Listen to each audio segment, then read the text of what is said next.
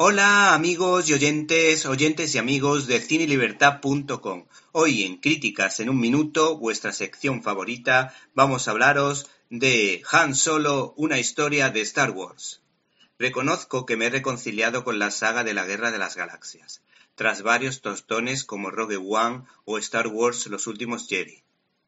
Todos sabemos que estas producciones suelen ser una máquina de hacer dinero, pero no deben engañar al público como pasó en cierta manera con las anteriormente citadas. Han Solo, una historia de Star Wars, es una cinta que lo que promete lo cumple. Una parte de la crítica ha sido dura con ella.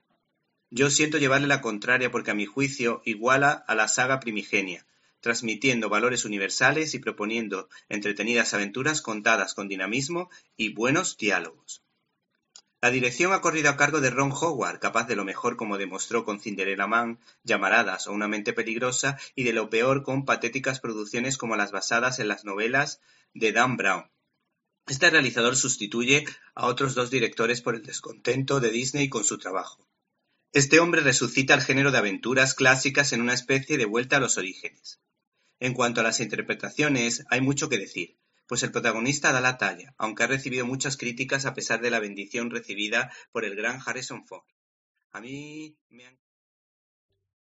¿Te está gustando este episodio? Hazte fan desde el botón apoyar del podcast de Nivos.